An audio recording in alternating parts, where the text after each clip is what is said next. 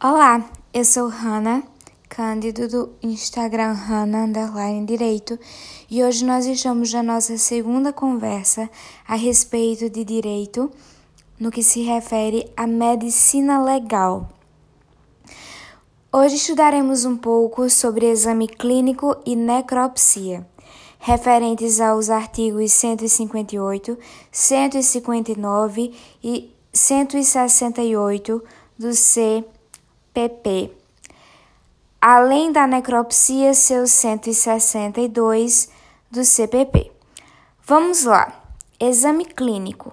O que viria a ser esse exame clínico?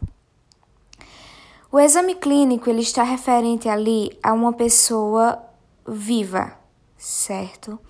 A uma pessoa viva. Por que nós não falamos é, em corpo de delito?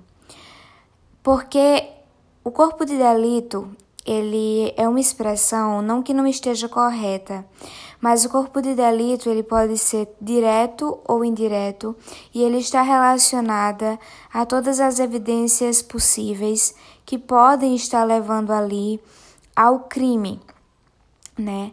A causa, por exemplo, da morte, a o aquele que cometeu o crime, ao algoz, de modo que o exame clínico ele é feito é, sobre uma pessoa viva. E o que, que acontece? A necropsia, por outro lado, é feita sobre um cadáver. É uma outra nomenclatura para a necrópsia.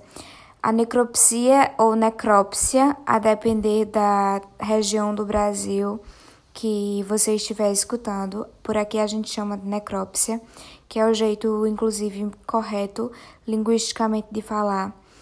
É, existe outra, ou um, existe um sinônimo, né? Existe outra forma de falar que é a autópsia, criticada por alguns doutrinadores. No entanto, a autópsia é uma forma também correta de falar. A autópsia foi criticada porque disse que Auto é em si mesmo. E aí ah, já houve a explicação que não é que o cadáver esteja fazendo o exame de necrópsia em si mesmo, mas sim que um ser humano, ou seja, a mesma espécie, esteja fazendo esse exame ah, em um outro ser humano, nesse caso já sem vida. O exame de necrópsia pode ser feito em qualquer momento do dia, ou seja, de dia ou de noite. Um outro ponto é que ele é um exame que precisa ser feito diretamente. Acontece alguns pontos extremamente importantes para definir a causa mortis, né? Ou seja, a causa da morte. Por exemplo, o indivíduo ele foi pego por três balas. Três balas não atingiram nada. É, duas dessas balas, perdão, não atingiram nada, mas uma atingiu ali a aórtea, a artéria aórtea, e houve sangue para todo lado, uma grande hemorragia, e aí essa aí foi a causa da morte.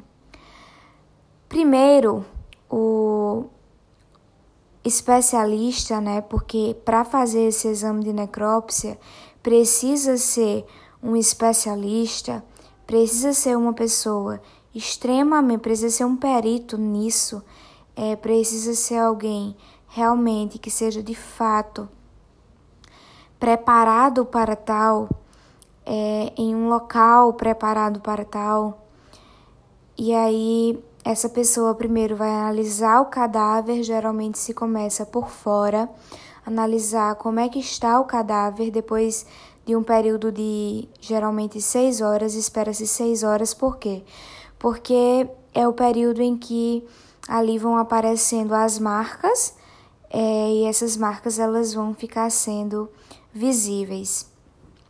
Esse exame ele precisa ser tão direto que, inclusive nos Estados Unidos, eles adotaram a medida de esses exames de autópsia serem filmados.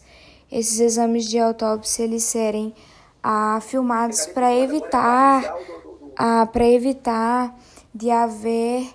É, se houver alguma dúvida, é, não haver confusão. Se remete à filmagem do momento ali da autópsia, que tem que ser feita com extrema cautela, e aí essa dúvida ela é retirada.